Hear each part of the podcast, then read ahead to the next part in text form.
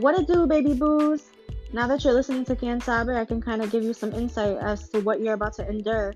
Um, and you're about to endure a lot of different topics that we typically don't really speak about on a daily basis.